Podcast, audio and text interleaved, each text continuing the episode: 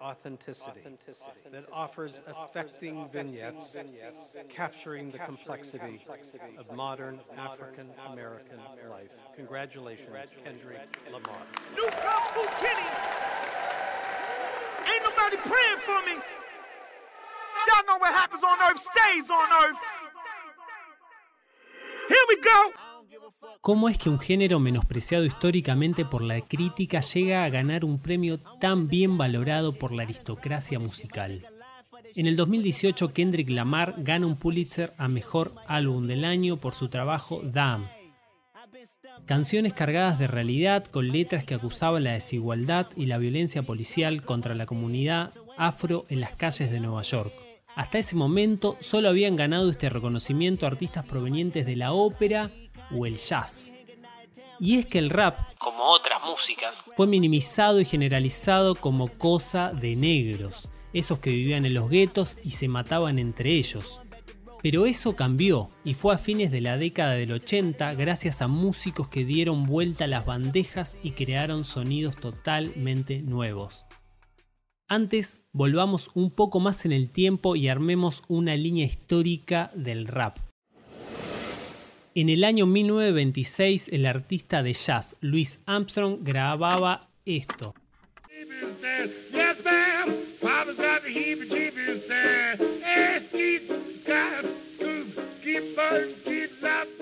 Se puede linkear como un indicio del rap, ya que es un fraseo irregular sobre una base musical.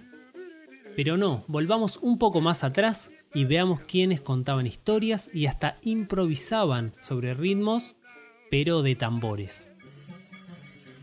Siglos atrás, en África Occidental, la forma de contar historias, leyendas y noticias de cada pueblo era a través de una persona, que recorría de forma ambulante los caminos.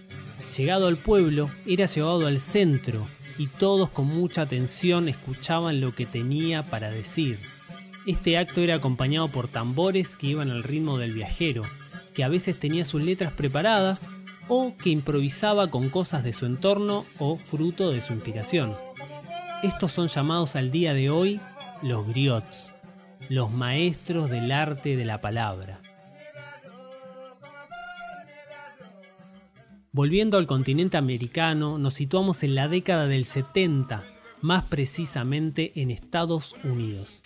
Años de la contracultura y los movimientos estudiantiles, la lucha por los derechos civiles de los afroamericanos y el asesinato de su líder Martin Luther King. Se respiraba un momento de cambios y de reivindicación de los orígenes afrodescendientes. Entre estos colectivos culturales nace The Last Poet, un grupo de jóvenes provenientes de los guetos del Bronx. Sus influencias eran los artistas del jazz y a ellos recurrieron rítmicamente para subirse y recitar poemas. Totalmente contestatarios al sistema blanco opresor, ese que fracasaba bélicamente en Vietnam y que en las calles de su propio país disparaba en contra de la comunidad afro. El jazz había pasado a ser la música nacional y se iba metiendo en el inconsciente colectivo del país del norte, ya no se usaba solo para demostrar lo peor de la sociedad, como podemos escuchar por ejemplo en la película Taxi Driver.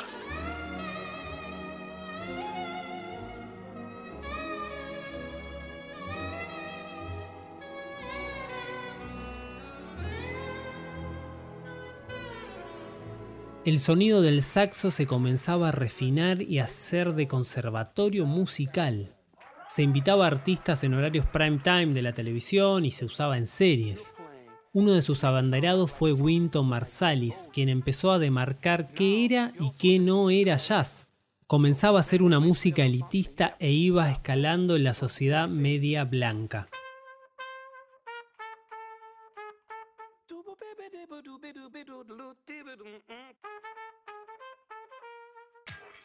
Antes que el hip hop se convirtiera en un producto masificado y reproducido en cadena por grandes discográficas y multinacionales, fue un movimiento cultural nacido entre la creativa y la artística de comunidades marginales y discriminadas en la década de los 70. Su poder transgresor provocaron que el burgués, el bohemio y el joven blanco de los alrededores de Nueva York estuvieran interesados en un movimiento nacido desde el gueto. Eso fue lo que pasó con el gangsta rap a mediados de los 80, raps simples, mucho bajeo y rimas violentas. Reducir al gangsta rap como una celebración del delito entre estas minorías es completamente injusto. Pero así fueron vistos en aquel tiempo, aunque se trataba de algo mucho más grande. Pero, paralelamente al gangsta rap, se estaba germinando un nuevo sonido, un nuevo subgénero.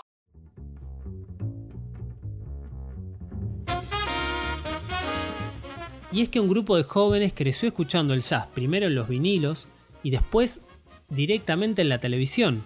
Volaban balas entre sus pares y por parte de la policía. Toda esta conjunción de cosas llevó a agarrar esos discos polvorientos de sus padres y pincharlos en las bandejas. Separar un contrabajo por acá, una batería por allá y así mezclar el jazz, el con, el rap, con el rap, con el rap, con el rap, con el rap.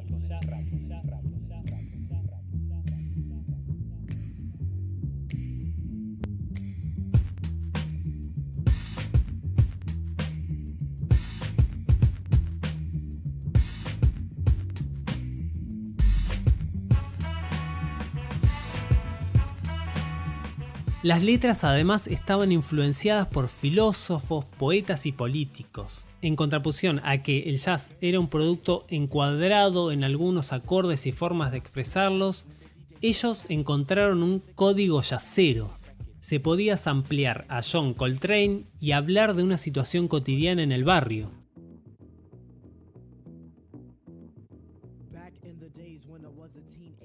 En los días en que yo era un adolescente, antes de tener estatus y antes de tener un localizador, podés encontrar el abstracto escuchando hip hop. Mi papá solía decir que le recordaba al bebop. Dije, bueno papá, ¿no sabes que las cosas van en ciclos?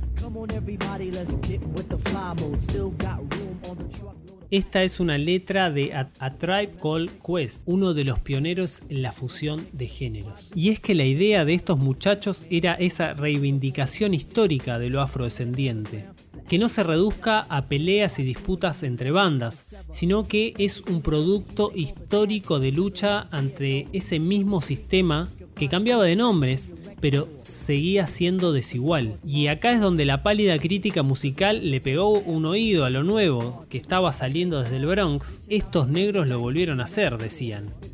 Estaban llevando lo cotidiano de sus calles al mundo. Ellos simplemente estaban volviendo el jazz a las calles.